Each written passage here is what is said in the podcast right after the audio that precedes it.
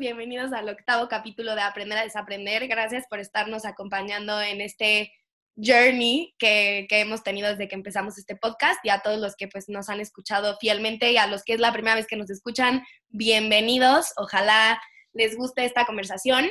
El día de hoy vamos a hablar de un tema muy, muy interesante y que creo que todos hemos experimentado en nuestras vidas y el tema de hoy es amistades nocivas. Hola a todos, gracias por escucharnos. Si es la primera vez, ojalá te sientas acompañado, identificado y que lo disfrutes.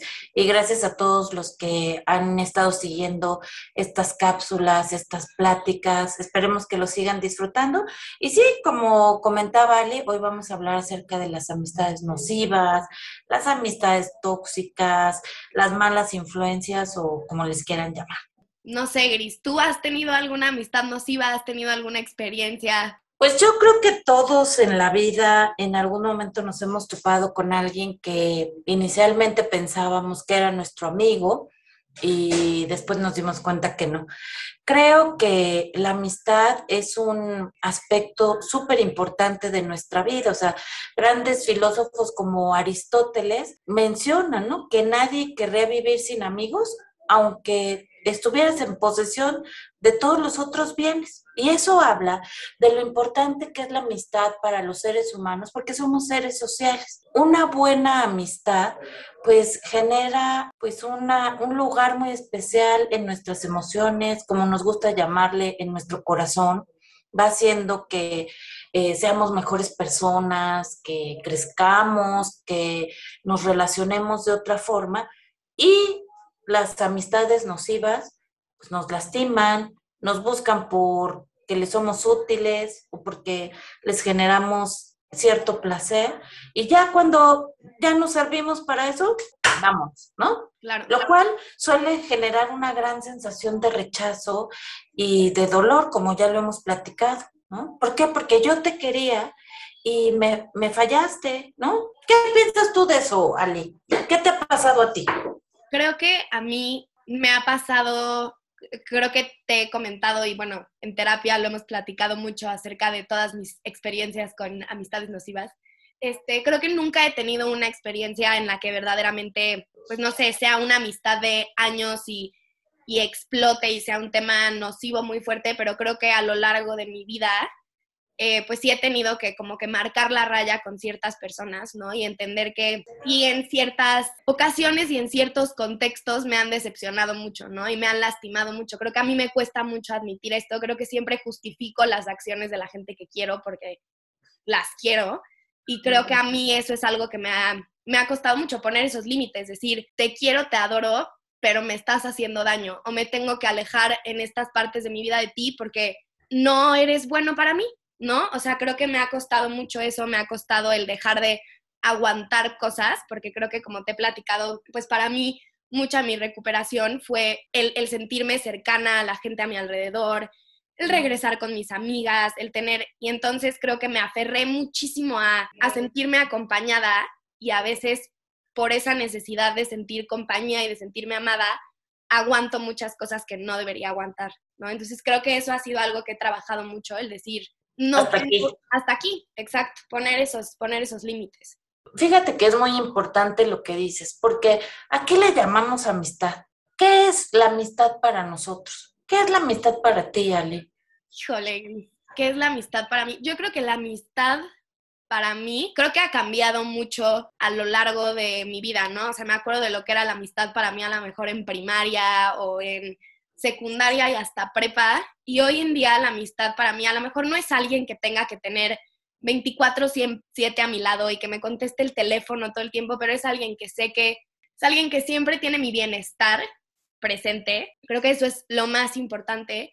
Alguien que me acepta como soy, pero igual por quererme tanto me dice cuando hago algo mal, ¿no? O sea, tiene la fortaleza de señalarme las cosas que estoy haciendo que me están haciendo daño pues alguien que me hace sentir cómoda conmigo misma, ¿no? O sea, alguien que, que no me hace sentir insegura, que no me juzga, que me acompaña, este, creo que eso es muy importante. Claro, yo creo que eh, con nuestros amigos hay una gran identificación y también un compromiso, ¿no? Un compromiso afectivo donde una verdadera amistad es querer, ¿no? Querer a tu amigo, pero también buscar su bien. No se trata nada más de que somos amigos porque tenemos, eh, nos identificamos en muchas cosas, tenemos muchas, eh, muchos intereses en común, sino además yo quiero verte bien, ¿no?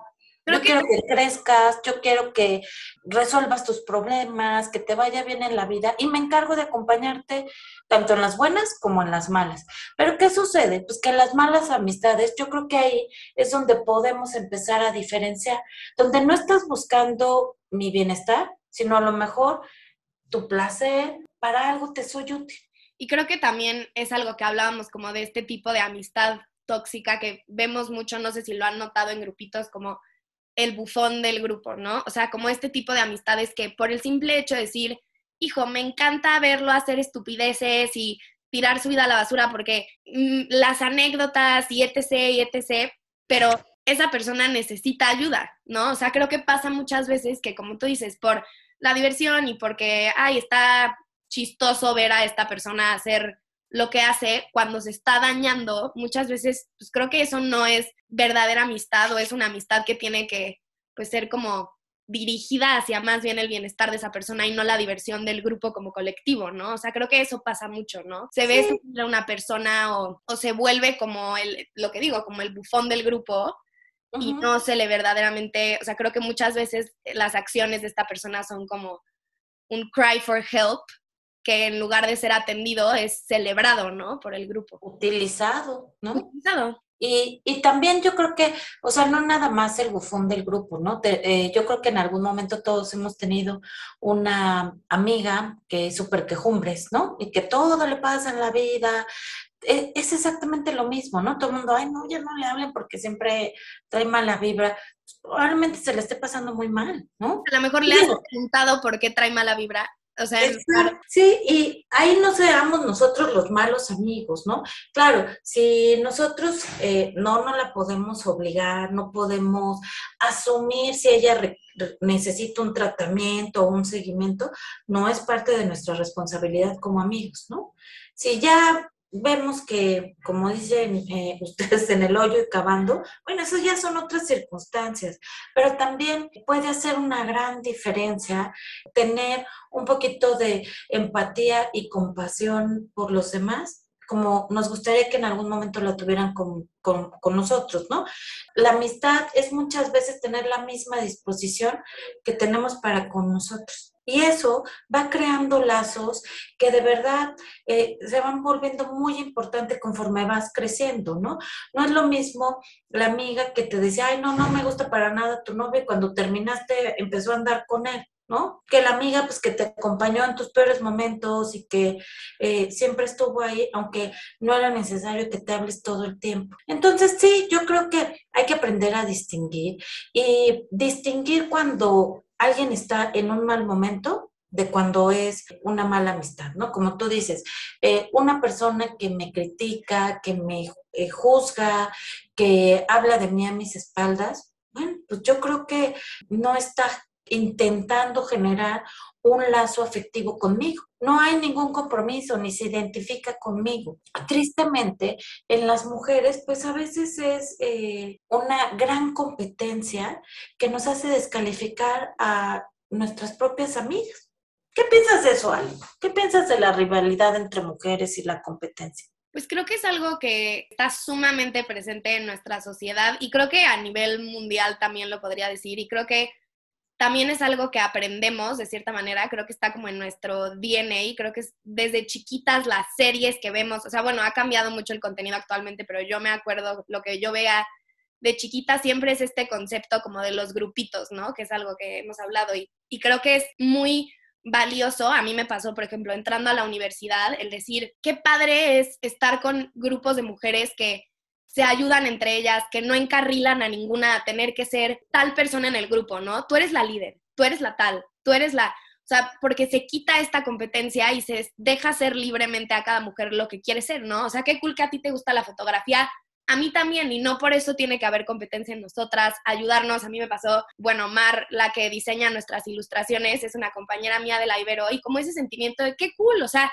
si tú eres buena en algo, pues te voy a incluir en mi proyecto y tú me promocionas a mí y me mandas todo el amor del mundo, o sea, como el, el ayudarnos a crecer entre nosotras. Creo que yo agradezco eso mucho de, de mi grupo de amigas de, de la prepa. Es impresionante y siempre lo hablamos, decimos que estamos enamoradas este, todas de todas, shout out a Mixes, porque verdaderamente es el grupo más diverso de mujeres que has visto, o sea, de verdad todas lo más diferente del mundo y ninguna se siente presionada por otra de ser algo que no es o juzgada porque es diferente a la otra o porque tiene diferentes ideas o mentalidades o le gustan distintas cosas. O sea, creo que hace mucha falta eso en, los grupos como de mujeres, creo que muchas veces se trata como de ser todas iguales, ¿no? Eso yo he notado como mucho, como el grupito, o sea, sí, claramente para una amistad tienes que tener cosas en común, pero no todas tienen que seguir una paleta de colores igual, ¿no? O sea, no, no necesita ser eso y tampoco pues, esa competencia de la que tú hablas, creo que es algo que tenemos que trabajar mucho como mujeres y creo que es algo que en escuelas, yo fui en escuela de puras niñas, ¿no? Y creo que es algo que desde muy pequeñas nos deberían de inculcar más, ¿no? Como ese, no es... Sí, o sea, y, y que yo sí fui en el Sagrado Corazón, amo con toda mi alma y creo que tuve una generación con un ambiente súper sano, pero sí creo que debería de haber muchísima más conciencia de, de, este sentimiento entre mujeres, ¿no? O sea, que no lo visibilizaran desde más chiquitas, porque creo que a mí no fue como hasta la universidad prepa que me di cuenta que estas amistades son sumamente valiosas, ¿no? Como que de chiquita es como, ay, pues me llevo con las que pues, sean las populares o las que estén en mi grupito o las que nos llevamos las que ya nos invitan a fiestas con niños, ¿no? O sea, como que no es verdaderamente una búsqueda de amistades por lo que te suman. Bueno, Ale, yo creo que también es parte de la etapa en la que nos encontramos, ¿no? Yo creo que cuando estás en la primaria, en la secundaria, no estás buscando una amistad a largo plazo, estás buscando sobrevivir, pertenecer, y luego, conforme vas creciendo, bueno, pues vas eh, identificándote más con ciertas personalidades y sobre todo, pues lo que decíamos al principio, ¿no? Vas generando un compromiso afectivo, ¿no? Te sientes querido, te sientes acompañado, te sientes entendido, apoyado y eso es lo que va construyendo la amistad. Y claro, pues al principio, pues no sé, yo creo que escoges tus amigas, pues, la que te hace reír más o la que, no sé, la que te invitó a su casa primero, no sé, no, hay un chorro de cosas que, que van pasando en diferentes etapas de nuestra vida que son bonitas, ¿no? O sea, digo, yo ahorita me acordé así cuando me invitaban a comer a casa de mis amigas en la primaria, bueno, era padrísimo, ¿no? Era otra onda, otra, conocer otra experiencia, otra forma de convivir. Y digo, ahora, pues no, yo ya le invito a mis amigas a mi casa a comer, ¿no? Nos vamos a comer o a tomar un café, como que nos vemos en otro lado, pero es gracias a todo este desarrollo que vamos teniendo a lo largo de nuestra vida. Y la búsqueda de distintas cosas a diferentes edades. Sí, y, y, pues las experiencias, ¿no? Yo la verdad eh, me da mucha tristeza pensar que la gente que es mala es porque se la está pasando muy mal porque están sufriendo profundamente y eso les hace tener actitudes muy agresivas contra los demás. Claro que, pues la verdad es que no podemos pensar que andamos eh, por la vida como seres de luz, ¿no?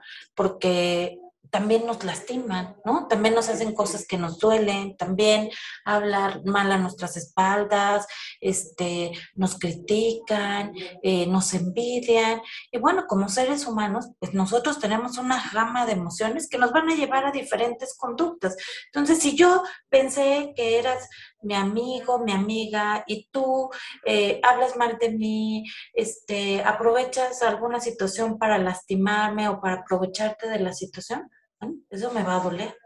Y de ahí decidiremos cuál va a ser nuestra reacción, dependiendo también cómo nos sintamos nosotros en el momento en el que estemos viviendo y pues de acuerdo a nuestra propia experiencia. Creo que también otro tipo como de amistades como nocivas que bueno, yo he llegado a ver, gracias a Dios, nunca la he tenido, es como este, yo la estoy pasando mal Entonces, para que tú seas mi amiga, la tienes que pasar mal conmigo, ¿no? O sea, como yo la estoy pasando mal, jalo a las personas o a mi grupo alrededor para que no sea la única que, la esté pasando mal, ¿no? Y no me refiero solo en sentido como de depresión o así, sino por cosas que me están pasando en la vida, a lo mejor traigo un estilo de vida sumamente nocivo para mí. Entonces, pues eres mi amiga, me apoyas en este estilo de vida, ¿no? O sea, y lo vives conmigo y por eso eres una gran amiga para mí, porque me aplaudes todas mis estupideces, ¿no? Entonces creo que, y es una frase que te la había dicho que se me ocurrió,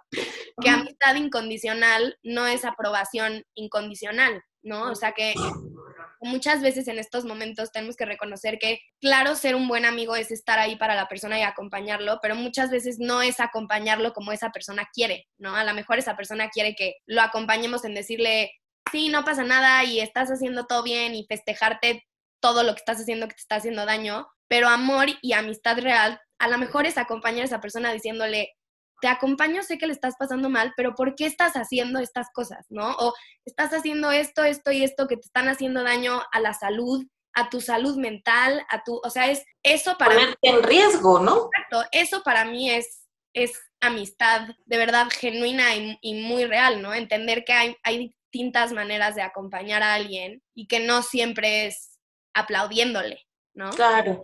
Y a lo mejor sabes que, que cuando estamos en este eh, remolino emocional donde nos estamos metiendo en muchos problemas y andamos de aquí para acá, probablemente cuando tu verdadero amigo te lo dice, no lo tomas muy bien, ¿no? Y dices, ah, bueno, pero tengo a mi amigo con el que me sigue la juerga o el relajo o en lo que ande yo metido y hasta que pasa el trago amargo, te das cuenta que esa persona siempre estuvo ahí, que el que se cierra las puertas es uno. Y claro, pues el amigo que fomenta el relajo o las conductas desadaptativas, no necesariamente es malo, ¿no? A lo mejor nos acompañamos en el sufrimiento, pero sí, sí hay que eh, protegernos, sí hay que descubrir eh, hacia dónde nos llevan todas estas conductas, ¿no? ¿Por qué quiero estar así? ¿Por qué quiero que mis amigos se comporten así? Porque quiero que me acompañen. De verdad, es lo mejor. Esa es mi mejor opción, mi mejor camino, mis mejores decisiones. No, no se trata todo el tiempo de futurear y también yo creo que tenemos épocas para todo y hay que disfrutarlo, pues sin ponernos en riesgo. Sí, y creo que también cuestionarnos, sí, creo que algo muy importante de, de una amistad, bueno, mínimo para mí, y me ha, me ha costado mucho a veces poner mi límite con algunas personas, porque creo que es muy importante cuestionarnos esta persona me está sumando o me, me hace la mejor versión de lo que puedo ser o al contrario, ¿no? Creo que es muy duro a veces cuando queremos mucho a alguien, pero estamos con esa persona y nos drena o nos hace que salga a un lado de nosotros que no nos gusta, que no es la mejor versión de nosotros. O sea, creo que es muy importante cuestionarnos y a veces es muy duro porque pues, tenemos mucho cariño hacia estas personas o no queremos lastimar a estas personas, pero el tomar un paso atrás y decir, bueno, verdaderamente, ¿qué me aporta esta persona? Y me gusta lo que me aporta. Y creo que también al revés, decir, ¿qué aporto yo, no? A esta amistad. O sea, el, el cuestionarnos, hijo, porque como tú decías, todos tenemos un mal día, todos a lo mejor a veces estamos pasando por una mala etapa, pero creo que es, es muy importante como la accountability, ¿no? O sea, el decir, hijo, hice esto, pero no porque sea mi amiga, tiene que aguantar que ser mi punching bag, ¿no? O sea, el que sea mi amiga y el que esté ahí incondicionalmente no quiere decir que yo la puedo tratar como caca. O sea, hay, hay, que cuidar también estas amistades porque creo que eso también se puede convertir en una amistad nociva, ¿no? El tener a una persona ahí tanto tiempo y de manera tan incondicional que la empezamos a tomar por sentado. ¿no? Y entonces empezamos a hacer cosas que a lo mejor hieren o, o etc. a la otra persona y pensamos que siempre va a estar ahí. Y creo que es algo que, te decía, a mí me ha costado yo ser esa persona que dice como, hijo, tengo que alejarme de esta persona porque me está tomando por sentado, o yo decir, hijo, chance tengo que pedir perdón porque este día tomé por sentado todo lo que esta persona ha hecho por mí y, o sea, pero es muy importante reconocer esas cosas, ya sea con los a nuestro alrededor y de nosotros hacia nuestros amigos. Claro, sí, yo creo que siempre es un buen ejercicio identificar qué es lo que estamos haciendo nosotros, ¿no? Reflexionar, ¿seré yo el problema? ¿No? No asumir que los demás, ajá, sí, no asumir que los demás tienen la culpa, ¿no? Siempre reflexionar y decir, ¿Qué tanto estoy contribuyendo yo a esto? Y probablemente eso nos ayude a responder muchas de las eh, preguntas que están ahí volando, que no sabemos si fue para bien, si fue para mal, reflexionar y practicar eh, la forma en la que nuestras habilidades sociales, laborales, siempre es una buena idea. Claro, sí, en, en cualquier tipo de relación, yo creo, ¿no? Sí, sí. Y sobre todo en la relación con nosotros mismos, ¿no?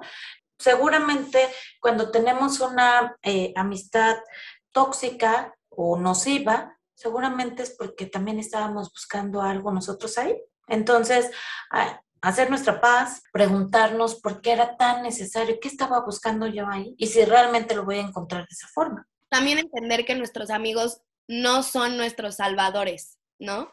O sea, creo que eso es muy importante porque muchas veces ponemos mucha presión en la gente que nos quiere de pensar que ellos son los que nos van a sacar de un hoyo negro o de un... Claro, la amistad está ahí para acompañarte y para ayudarte a salir, pero también no hay que ser egoístas y saber que al final del día ellos van primero. O sea, nosotros somos una prioridad en su vida, pero no podemos exigirle a la otra persona que nos pongan antes que a ellos mismos, ¿no? Creo que eso es es muy importante que a ellos mismos, que a su salud mental, ¿no? Porque también es válido que un amigo voltee y diga, te ayudo, te ayudo en lo que puedo, pero también me está afectando a mí e-, esta situación, ¿no? O sea, eso es también parte de una amistad, entender que esa persona... Cada quien tiene su espacio, ¿no? Y sus propias necesidades y no pasa nada si, si hoy es, no, no pudiste acompañarme o tenías mucha tarea o mañana tienes un examen eh, o tú también te la estás pasando mal.